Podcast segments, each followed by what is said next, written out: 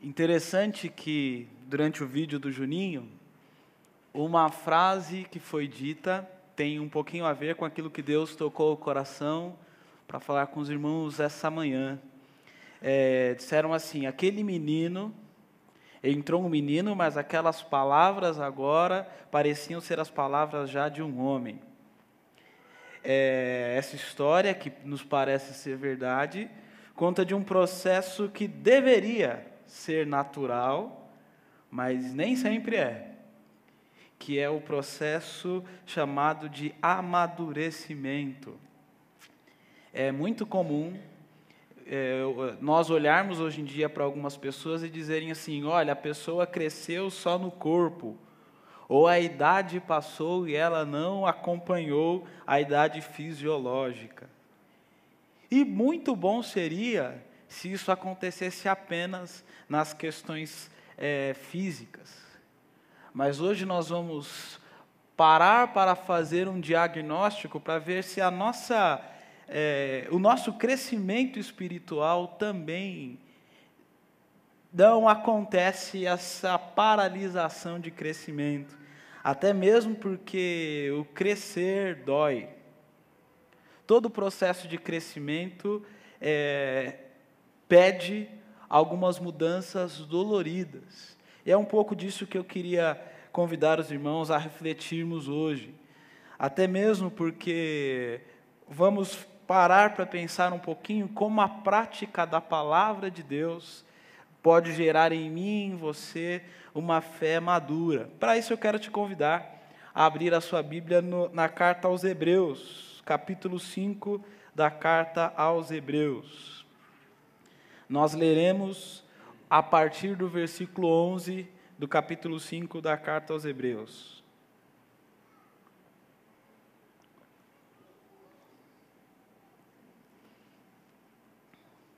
Quem preferir pode acompanhar aí comigo, diz assim a palavra de Deus.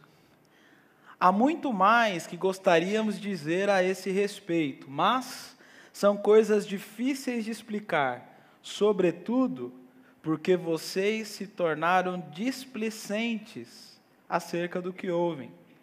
A esta altura já deveriam ensinar outras pessoas. E, no entanto, precisam que alguém lhes ensine novamente os conceitos mais básicos da palavra de Deus. Ainda precisam de leite e não podem ingerir alimento sólido quem se alimenta de leite ainda é criança e não sabe o que é justo.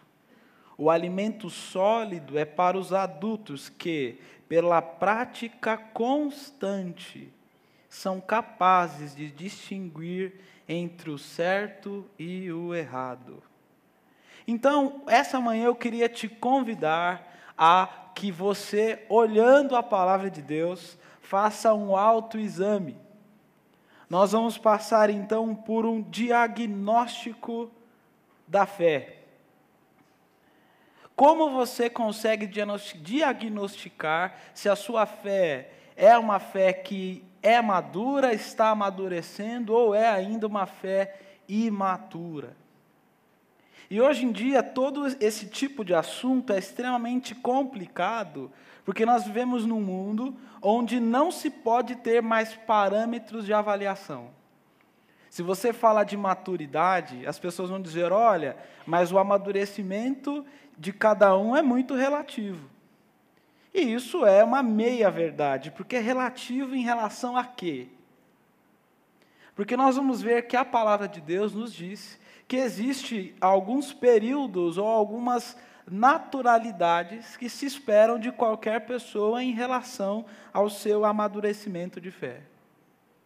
E nós acabamos de ler, que é o que peço a Deus que o Espírito ilumine em nosso coração essa manhã, que é a prática da palavra de Deus que irá gerar em mim e em você essa fé madura. E para esse diagnóstico, nós vamos levantar então alguns sintomas. Começando primeiro por o que seria uma fé imatura. Se você olhar bem essa imagem, essa foto, você verá um homem com um traje tipicamente maduro, ou que se imagina de uma pessoa madura, mas tem algumas características nessa foto que lhe colocam em xeque essa maturidade. Quantos olham para aquela sombra e já sabem do que aquela sombra está falando? Levanta a mão, por favor. E se você não sabe, pergunta para o seu amigo do lado, você tem 30 segundos. Ali, aquela sombra é do Peter Pan. Existe uma doença é, ou um diagnóstico psicológico chamado a Síndrome do Peter Pan, que é quando uma pessoa que já deveria ser adulta não tem ainda as características mínimas compatíveis com a sua idade. Isso é chamado então da síndrome do Peter Pan. Para quem não conhece o personagem, o Peter Pan era um menino que tinha como vantagem ser eternamente menino. E uma sociedade que de fato valoriza e quase é, coloca como um valor máximo o ser sempre jovem, o falar em maturidade às vezes soa mal. Mas esse texto de Hebreus, nós vemos uma igreja que estava vivendo justamente esse problema. O autor chega para a igreja e diz o seguinte: olha, existem algumas coisas que eu gostaria de tratar com vocês, mas ainda não é possível. Porque apesar do tempo, vocês já deveriam estar prontos para ensinar, mas é necessário que alguém ainda ensine vocês. E para poder explicar àquela igreja o porquê que ela era imatura, ele faz uma comparação interessante com o povo hebreu. Ele faz uma comparação com o povo de Israel durante o deserto. Os irmãos devem se lembrar o povo fica por 420 anos como escravos no Egito, clama a Deus, e a palavra de Deus diz que o Senhor escutou o clamor do seu povo e desce para tirá-los do Egito. E com muitos sinais e prodígios, Deus tira o povo do Egito e promete ao povo que os levaria para a terra prometida. Mas entre o Egito e a terra prometida, o povo passa pelo deserto. E o autor de Hebreus faz uma comparação que a vida e as dificuldades da vida foi para aqueles irmãos hebreus como o deserto foi para o povo que saiu do Egito. E fico pensando quanto isso tem a ver comigo e com você. Que apesar de que, pelo menos em nossa comunidade, não é muito corriqueiro isso, mas dentro do evangeliquez é comum quando alguém está passando por alguma dificuldade dizer assim, né? Irmão, estou passando por um deserto. Quando alguém te diz isso, você já imagina que a pessoa está se referindo que ela está passando por dificuldades na vida, porque ela está passando por um deserto. E era exatamente essa comparação que o autor de Hebreus está dizendo. E está falando: olha, e naquele momento de deserto, algumas características mostraram a imaturidade daquele povo. Porque o deserto tem essa característica. Ele nos coloca numa situação de pressão e diante das situações de pressão, nós somos obrigados a colocar para fora aquilo que realmente está dentro de nós. Um exemplo que o autor de Hebreus é, comenta que é muito interessante é que em determinado momento no deserto, quando as coisas ficaram difíceis, eles imaginaram que Deus não estava nem aí para eles. Eles estavam com sede, estavam com fome, não viam mais Deus mostrar os sinais como estavam mostrando e começam a pensar assim: quer saber?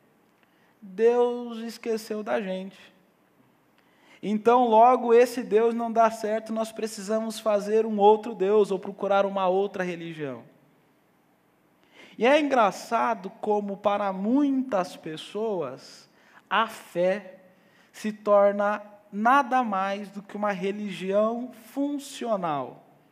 O que eu quero dizer com uma religião funcional? Para que me serve servir a Deus?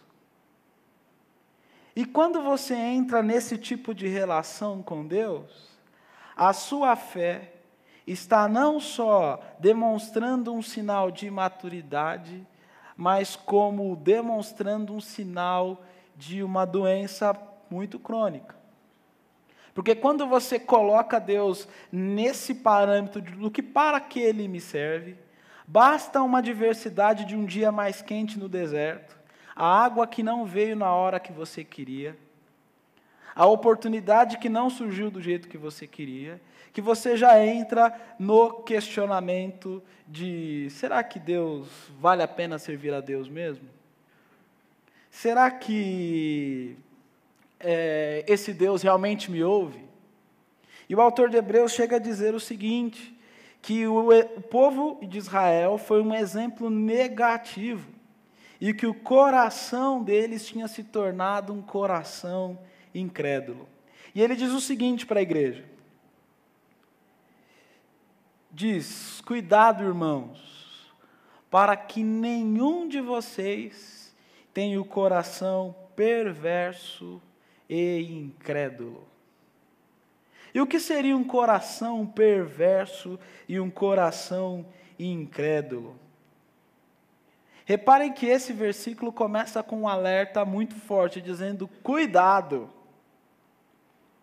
E é interessante que ele está dizendo isso para uma igreja, dizendo: cuidado para que nenhum de vocês tenha o coração pervertido.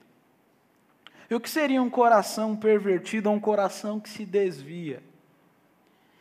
Com certeza, se você olhar para trás na sua caminhada cristã, não poucas vezes você passou por outros desertos e outras situações onde Deus se mostrou real e pontual na sua vida. Mas quando novas situações chegam, é muito comum nós queremos abrir mão da nossa fé, abrir mão daquilo que nós cremos e nos esquecermos de Deus, e não só nos esquecermos dele, mas quase que nos rebelarmos contra Deus e tudo o que se diz a respeito de Deus. Logo, se você falou, olha, eu estou meio desanimado hoje, eu não estou mais indo na minha comunidade de fé, e alguém que se preocupa com você te liga e fala, oh, irmão, estou sentindo sua falta de ir para a igreja. Você fica bravo como se a pessoa estivesse te ofendendo. Alguém te manda um versículo que fala, ih, lá vem esse crente de novo. O seu coração começa a ficar contrário contra tudo que se diz respeito à fé porque no fundo, por mesmo que você não diga isso, o seu coração está começando a se rebelar contra Deus. E o autor nos faz essa crítica, esse alerta, dizendo: cuidado, irmãos, para que nenhum de vocês tenha esse coração perverso e incrédulo. Isso sim pode acontecer comigo e com você. Durante as dificuldades do deserto, nosso coração se tornar um coração perverso. E essa é uma primeira característica de uma fé imatura, essa fé que desconfia do cuidado de Deus. Se esquece daquilo que Deus já fez e se esquece ou não acredita que Deus está agora aí cuidando de você. E para nós isso é um problema porque não para aí. Porque o passo seguinte dessa é, desconfiança de Deus é não dar mais créditos àquilo que Deus diz, que é justamente esse coração incrédulo. É mais ou menos o seguinte: quer saber? Eu busquei servir a Deus, busquei andar na linha, a gente começa a fazer a nossa autojustiça, né? É o famoso eu não mato, eu não roubo, eu não falo mal de ninguém. E está acontecendo tanta coisa ruim comigo e Deus não me ajuda. Logo, se Deus não está aqui para me ajudar, Ele também não estará aqui para me punir. E tudo aquilo que nós escutamos a respeito da justiça de Deus, do amor de Deus e do peso que o pecado traz para as nossas vidas, a gente começa a colocar em descrédito. Então é mais ou menos: se Deus não está aí para cuidar de mim, Ele também não estará aí para me punir que também é uma característica de uma fé que não está amadurecida. E o autor ainda nos diz: olha, advertam uns aos outros todos os dias, enquanto ainda é hoje, para que nenhum de vocês seja enganado pelo pecado e fique endurecido. Advirtam uns aos outros todos os dias, enquanto ainda é hoje.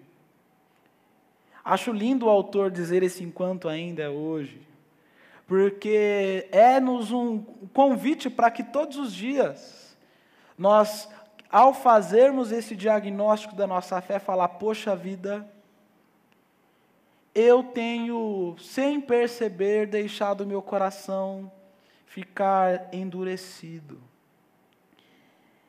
E essa palavra endurecida, o autor grego usa um termo que para nós, para o pessoal de saúde, é muito comum, ele usa o esclerenoi, é um verbo de onde veio a nossa palavra esclerose, que é aquela doença que enrijece os órgãos. Então o autor está dizendo mais o seguinte: olha, tome cuidado quando você estiver passando por provações, tentações e dificuldades, para que essas dificuldades não façam que o seu coração vá a cada dia se enrijecendo, se endurecendo. E sabe quando a gente percebe isso? Quando o nosso coração está o oposto disso, que é o quebrantado. Quando você, na sua devocional de manhã, lê o pão diário, para para orar, você sente Deus falando com você de uma forma viva. Você se encontra com um irmão em Cristo que te fala de um testemunho, te lembra de alguma canção, e aquilo já te arranca lágrimas, o seu coração já é cheio, já te enche de esperança, já faz você chegar em casa com uma palavra boa para os seus familiares. Mas quando o nosso coração começa a ficar mais perverso, parece que não tem o que a gente ouça. Não tem pregação que você escute, canção que você escute, texto bíblico que você leia. Parece que é como se aquilo batesse no seu coração e o seu coração estivesse impermeável, estivesse enrijecido, seu coração estivesse esclerosado.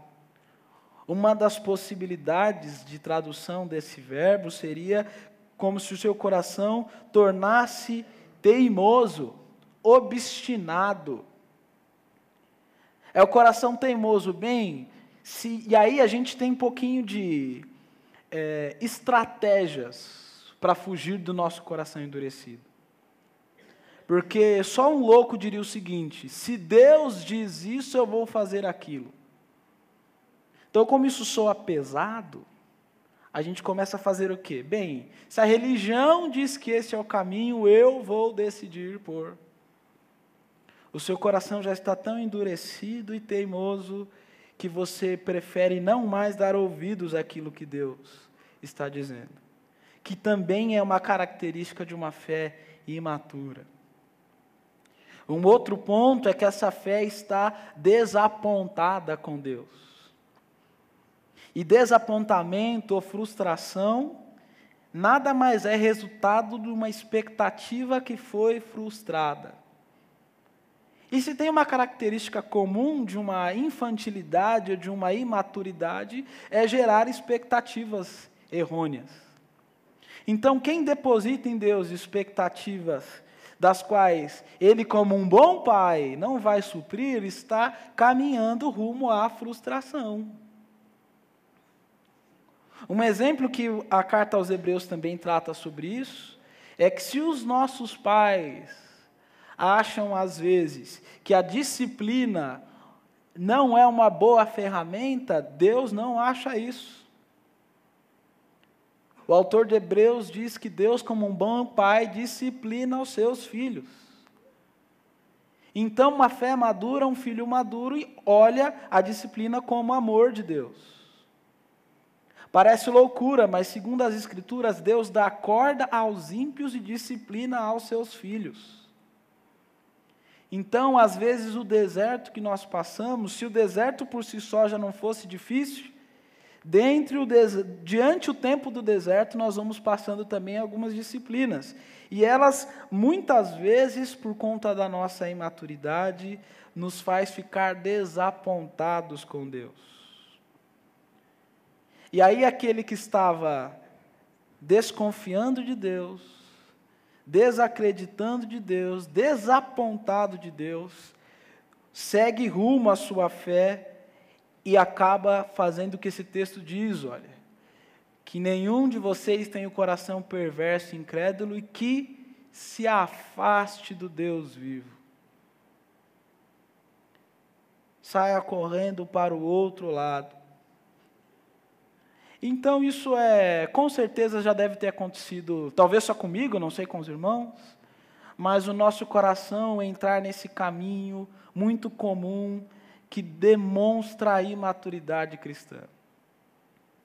Diante das dificuldades, nós vamos cedendo a esses nossos impulsos e nós vamos nos afastando. Se não aconteceu com você, talvez você se lembre de alguém que começou por esse caminho e as primeiras vezes que você conversava com aquela pessoa, a pessoa falava: Poxa vida, é verdade, eu preciso orar mais. Poxa vida, eu preciso buscar mais as minhas disciplinas de fé. Aí passa um tempinho, a pessoa fala: Olha, quer saber? Eu acho que preciso pensar melhor nessa coisa. Olha, as igrejas têm muita coisa errada, tem muita gente mani... E a pessoa começa cada vez mais a dar voz ao seu coração endurecido. Mas esse texto não nos dá apenas o diagnóstico do que é uma fé imatura, mas ela também nos fala do que é uma fé madura. E ao contrário da primeira característica daquela fé imatura, é que a fé madura ela se apega a Cristo. Uma, uma, das melhores formas de nós aprendermos qualquer coisa na vida é nós termos boas referências. Você querendo ou não, percebendo ou não, você tem referências quase não perceptíveis para tudo. Vou dar um exemplo. Meu pai tem a carequinha de padre aqui, sabe? E como filho que estava sentado sempre no banco de trás do carro, eu via que quando meu pai estava dirigindo, de vez em quando ele parava e fazia assim. Coçava a carequinha. E eu, como um filho sentado no banco de trás, não sei por que me incomodava com aquilo. Eu falei, mas por que meu pai faz isso? Fica coçando a careca. Né? Aí hoje, não poucas vezes, lá estou eu dirigindo o carro e eu me pego fazendo o que, irmãos? Acredito que Deus já está preparando aqui, né? Mas isso é um exemplo mínimo de como as referências da nossa vida vão fazendo é, frente em quem nós somos, ou nos dando parâmetros de quem nós somos. E um bom sinal de que a sua fé é madura é que o seu referencial de maturidade é a pessoa de Cristo. Por isso que o autor de Hebreus, no capítulo 3, no versículo 14, ele fala o seguinte: Porque nos tornaremos participantes de Cristo, se de fato mantivermos firme até o fim a confiança que nele depositamos no início. Interessante esse participantes de Cristo, que o autor está dizendo que aqueles que mantêm a sua fé firmes, eles têm em Cristo não só alguém como seu Salvador, não só como um sábio que falava palavras bonitas ou palavras de amor, mas tem, eles têm em Cristo um referencial de como eles querem ser e participar aqui nessa vida como nosso irmão mais velho, Cristo, foi. Jesus tinha as suas expectativas muito bem acertadas diante do seu Pai. Querem ver um exemplo disso? Hoje nós vamos viver em comunidade uma celebração, a festa do batismo. Jesus, sendo filho de Deus, o próprio Deus, ele não precisava se batizar. Mas ele sabia que ele tinha um pai a quem ele obedecia. E ele queria ser um filho a dar um exemplo. Quantas vezes eu tenho escutado nesse mundo de muitos questionamentos, e eu acho muito bom, mas vale a pena nós questionarmos o porquê se questiona e quem são os questionadores onde fala: olha, eu não sei se realmente precisa se batizar. Vale a pena você pensar: poxa, quem é o meu referencial? Jesus. E o que ele fez? Ele se batizou. Então eu quero ser participante de tudo que Cristo está fazendo. Nós vimos aqui um testemunho muito forte da história do Juninho, contando do que Jesus está fazendo lá na Vila São Pedro por meio daquele projeto. Cabe a uma fé madura não só pedir a Deus as coisas que eu quero para mim, mas pedir a Deus a graça de ser participante daquilo que Cristo está também fazendo. É uma característica de quem tem uma fé amadurecida. E uma outra característica, ainda nesse mesmo versículo, fala dessa constância típica de quem é maduro, firmes até o fim. É muito comum a imaturidade nos fazer pessoas inconstantes. Nós estamos para viver um período do ano onde isso fica muito claro para nós. Não sei porque tem algum processo cultural na nossa cultura, na nossa mente, que a gente fala o seguinte: ano que vem eu vou pegar firme na academia. Não vou olhar para os irmãos para ninguém se sentir culpado.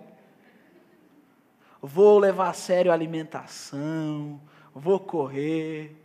Aí passa a festinha do Réveillon, onde a gente arrebenta, a gente vai lá na academia, se inscreve, compra roupa, compra um quiz novo, tira a foto, põe no Instagram, né? Aí na primeira semana, vai lá, fui quatro vezes na semana, foco, fé e perseverança.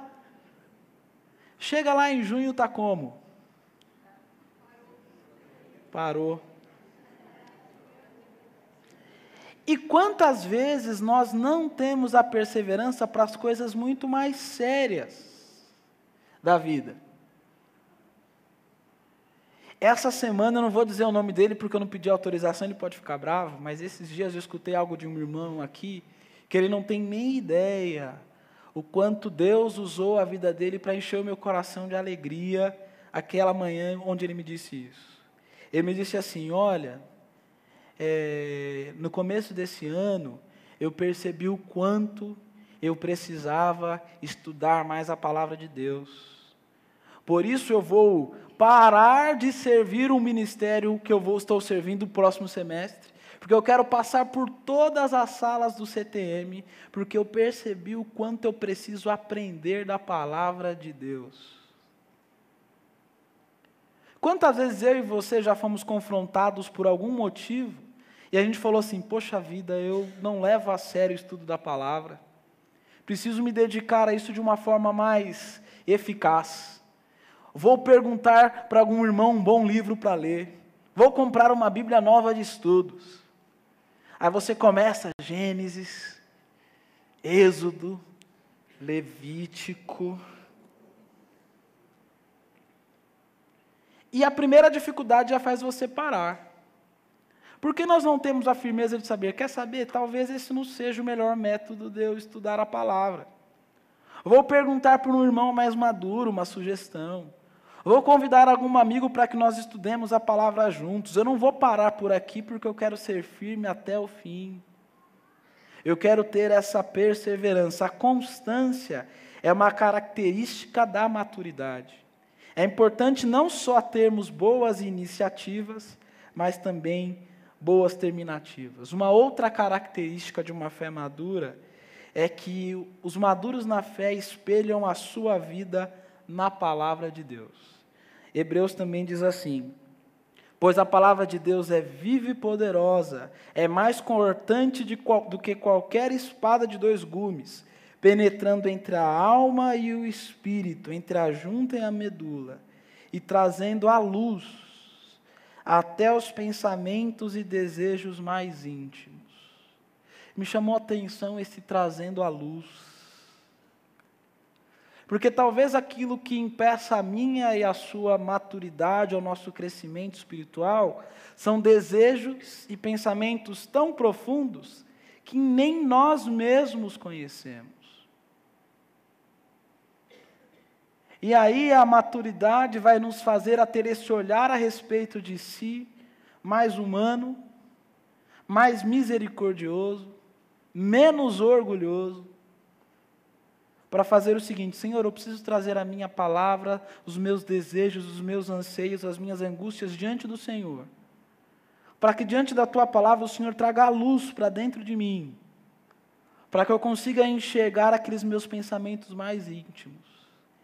Afinal de contas, nada em toda a criação está escondido de Deus. Tudo está descoberto e exposto diante dos seus olhos e é a Ele que prestamos conta. Então, Deus, já que é diante do Senhor que eu presto conta, é diante do Senhor que sai o diagnóstico da minha fé, madura ou imatura. Eu preciso então, Senhor, colocar a minha vida diante do Senhor e o espelho é a tua palavra. É o que ela diz a respeito de mim, para que por meio dela venha à tona aquilo que está no profundo da minha alma, da minha mente, do meu coração. O testemunho do Juninho que nós ouvimos hoje mostra que ele passou por um deserto. Talvez eu e você não estejamos vivendo cárceres humanos, mas a nossa mente, a nossa alma, o nosso coração e a nossa fé também passe por desertos. E é nessa hora onde Deus traz a oportunidade de nós avaliarmos se nós estamos crescendo de uma forma saudável, se a nossa fé está trilhando um caminho maduro. É claro que passar pelo deserto não é nada legal. Mas assim como foi para o povo que saiu do Egito, rumo à terra prometida, o deserto era apenas um lugar de passagem. E é importante nós lembrarmos que o deserto não é o lugar onde nós paramos. O deserto é o lugar onde nós passamos. E o importante é como nós sairemos ao passar por este deserto. Começamos lendo que quem se alimenta de leite é criança e não sabe o que é justo.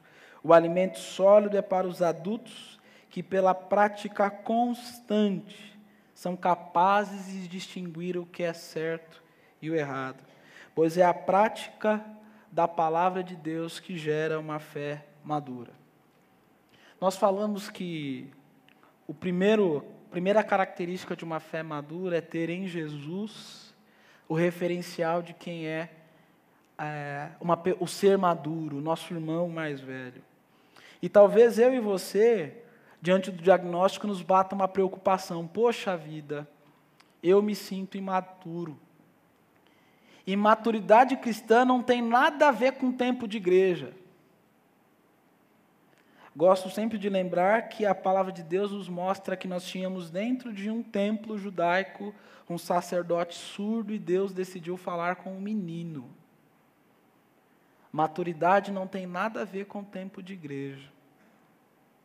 Então, talvez a nossa caminhada faça nós nos sentirmos constrangidos, dizendo: Senhor, eu já deveria estar comendo um alimento sólido, mas ainda não estou. Mas Deus tem uma palavra de esperança para mim e para você. Porque Hebreus diz ainda o seguinte: por sua morte, Jesus abriu um caminho novo e vivo através da cortina que leva ao lugar santíssimo.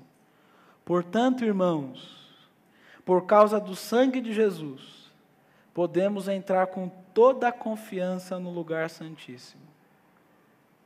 Então, mesmo imaturo, mesmo você, homem ou mulher, com a sua fé doente ou engatinhando,